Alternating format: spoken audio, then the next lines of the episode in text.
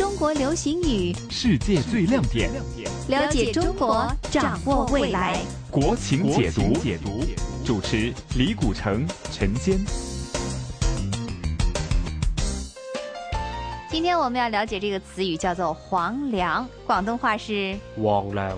皇是皇帝的皇，粮食粮食的粮。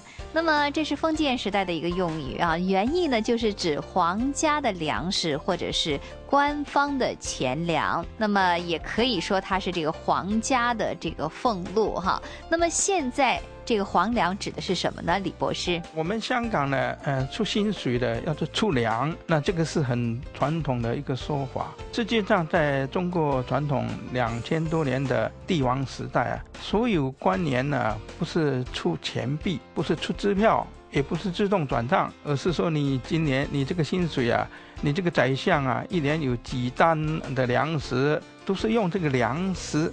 来转换来定他的俸禄的，所以皇粮呢，实际上就是他的薪水。那当然，这些官员呢，拿了这粮食，他不会全部吃下去，他可能粮食到市场上转换啊，换成呃钱币啊，或者交换成其他商品来使用。但是皇粮这个词呢，就一直沿用下来。那现在就不是粮食了，而是比喻成国家的、政府的、公家的。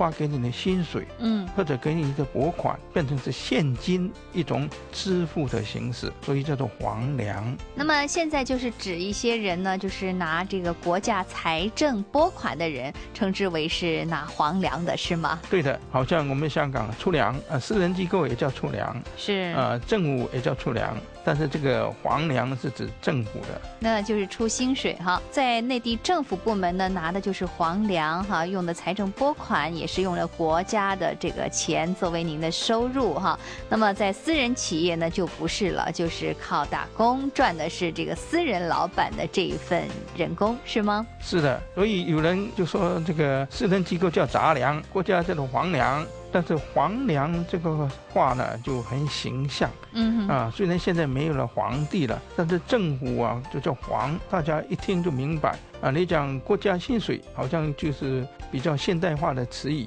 那你说它的皇粮啊，就有点中国传统的含义了。所以呢，这个拿皇粮的人就应该好好为国家做事儿哈，不要再想着杂粮了。谢谢李博士，谢谢各位收听《国情解读》。